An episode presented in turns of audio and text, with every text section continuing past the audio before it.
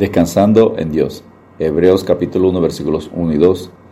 Dios, habiendo hablado muchas veces y de muchas maneras en otro tiempo a los padres por los profetas, en estos posteriores días nos ha hablado por el Hijo, a quien constituyó heredero de todo y por a quien asimismo hizo el universo.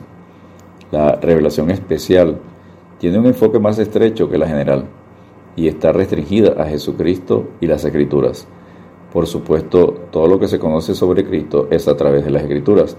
Por lo tanto, se puede decir que la revelación especial está restringida a las Escrituras. Enseña 1 Corintios 8:6. Para nosotros, sin embargo, solo hay un Dios, el Padre de cual proceden todas las cosas, y nosotros somos para Él, y un Señor, Jesucristo, por medio del cual son todas las cosas, y nosotros por medio de Él. Punto número uno la revelación especial externa al hombre. Como se refleja en las escrituras, la revelación especial está dada en declaraciones proposicionales, en otras palabras, es externa al hombre, no interna a él. Muchos ejemplos reflejan la naturaleza proposicional de la revelación especial. Y habló Dios todas estas palabras diciendo, en Éxodo 21, estas son las palabras del pacto, en Deuteronomio 29.1 y cuando acabó Moisés de escribir las palabras de esta ley en un libro hasta concluirse, segundo Deuteronomio 31-24. Y vino palabra de Jehová a Jeremías después que el rey quemó el rollo. Las palabras que Baruch había escrito de boca de Jeremías, diciendo, vuelve a tomar otro rollo y escribe en él todas las palabras primeras que estaban en el primer rollo que quemó Joacín, rey de Judá, según Jeremías 36, versículos 27 y 28. Mas os hago saber, hermanos, que el Evangelio anunciado por mí no es según hombre, pues yo ni lo recibí ni lo aprendí de hombre alguno, sino por revelación de Jesucristo. En Galatas 1, versículos 11 y 12. Punto número 2. La revelación especial en Jesucristo. La revelación especial ha sido necesaria debido al estado pecaminoso del hombre a causa de la caída. A fin de restaurar la comunión entre Dios y la humanidad caída, era esencial que Dios revelara el camino para la salvación y la reconciliación.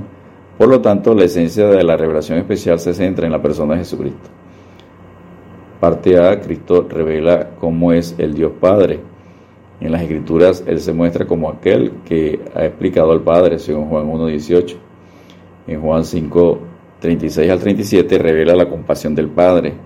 En Juan 6.63, Juan 11.25 y en Juan 14.10 revela que el Padre da vida a todos los que creen en el Hijo. En Hebreos 1.3 afirma que Cristo es el resplandor de su gloria, la de Dios, y la imagen misma de su sustancia. La primera frase indica que Cristo irradia la chequina de la gloria de Dios, mientras que la última revela que Cristo es la imagen exacta del Padre. Jesucristo ha revelado completamente el Padre a la humanidad pecadora y a través de su redención ha permitido que la raza humana restaure su comunión con Dios. Jesucristo afirma en Juan 10:30, yo y el Padre uno somos. En Juan 14:10, no crees que yo soy el Padre y el Padre en mí. Las palabras que yo os hablo no las hablo por mi propia cuenta, sino que el Padre que mora en mí, Él hace las obras. Punto número 3. Revelación especial en las Escrituras.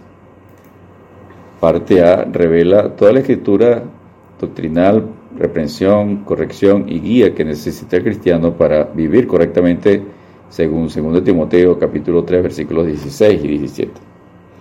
Toda la escritura es inspirada por Dios y útil para enseñar, para redarguir, para corregir, para instruir en justicia, a fin de que el hombre de Dios sea perfectamente, enteramente preparado para toda buena obra.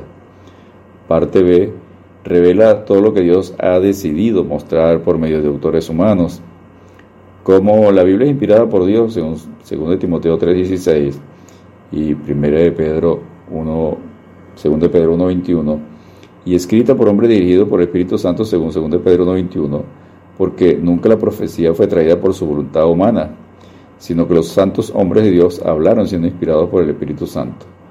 Por lo tanto, es totalmente confiable y precisa en su descripción de Jesucristo.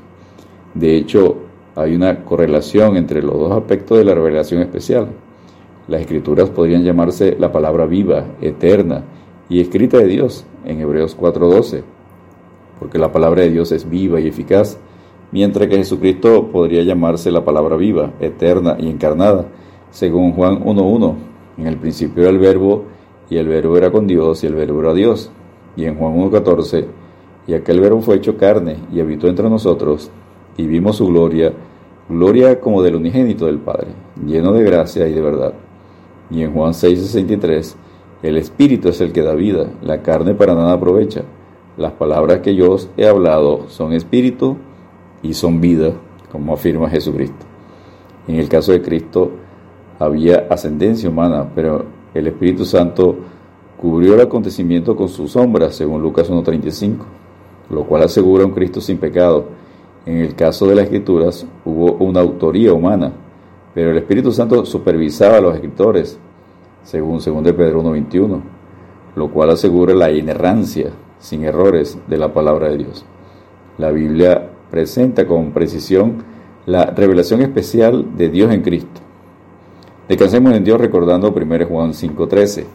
Estas cosas os he escrito a vosotros que creéis en el nombre del Hijo de Dios, para que sepáis que tenéis vida eterna y para que creáis en el nombre del Hijo de Dios. Dios te bendiga y te guarde.